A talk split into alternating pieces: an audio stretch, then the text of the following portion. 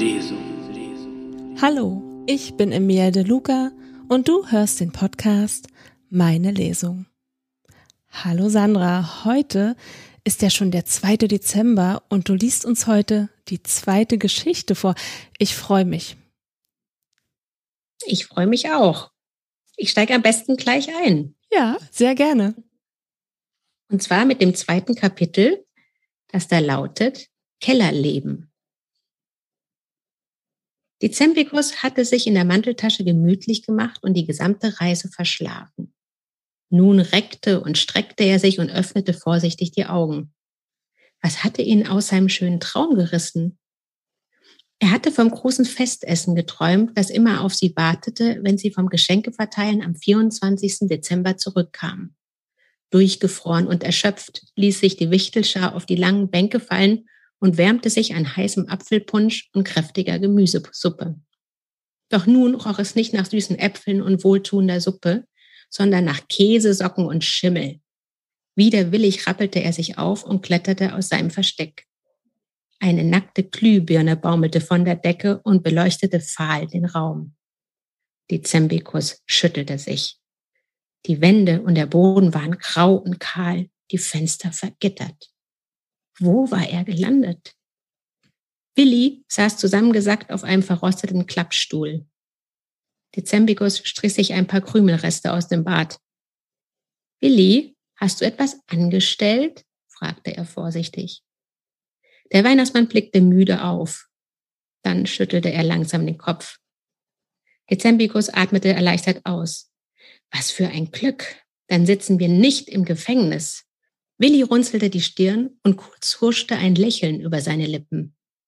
Lieber Dezembikus, in welchem Gefängnis gibt es Einweggläser voll mit Gurken und Radieschen und Marmeladengläser, soweit das Auge reicht? Der Wicht schaute sich um.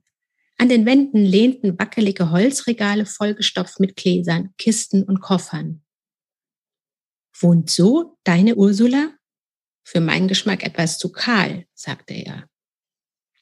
Willi ließ die Schultern hängen. Das ist nicht die Wohnung von Ursula, erklärte er. Dezembikus hüpfte auf die Kiste, die neben Willis Stuhl stand. Nicht? Dann hast du es dir anders überlegt? Fantastisch. Los, hol das Rentier zurück und wir reisen auf der Stelle an den Nordpol. Doch Willi schüttelte den Kopf. Ich liebe sie seit dem ersten Augenblick, aber ich traue mich nicht. Was traust du dich nicht? hakte Dezembikus nach, der kein Wort verstand. Erwachsene waren manchmal schrecklich kompliziert. Willi errötete. Na ja, begann er. Wir sind zwar nun in dem Haus, in dem Ursula wohnt, Wittelsbacher Straße 26, aber nicht in ihrer Wohnung, sondern in ihrem Keller. Dezembikus Augen wurden rund wie UFOs. Warum das denn? fragte er fassungslos. Sie saßen hier im schimmligen, kalten Keller, während über ihnen diese Ursula sich in eine Decke kuschelte und dem Radio lauschte? Weil ich ein Feigling bin, sagte Willi kleinlaut. Ich traue mich einfach nicht, bei ihr zu klingeln. Dezembikus wippte mit den Zehenspitzen.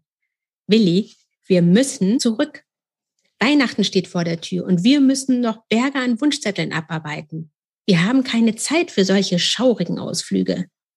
Er zog seine braune Jacke enger um den Körper.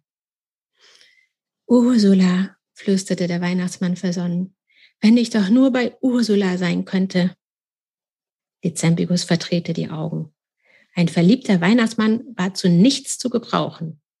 Er packte ihn an seinem roten Mantel und rüttelte daran.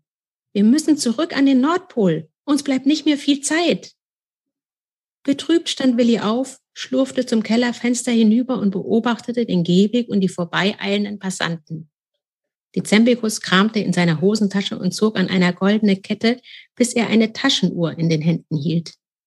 Tick, tack, tick, tack. Er ließ den Deckel aufschnellen. Laut seiner Weihnachtsuhr blieben ihm nur noch drei Tage bis zum Fest. Weihnachten durfte auf keinen Fall ausfallen. Er schaute zum reglosen Willi, dann wieder auf die Uhr. Er musste sich etwas einfallen lassen. Er ist also bei Ursula. Das ist ja interessant. Ja, wir werden noch erfahren, wer Ursula ist. Aber so richtig ist er ja noch nicht bei ihr, sondern nur in ihrem Keller bisher. Ja, das stimmt.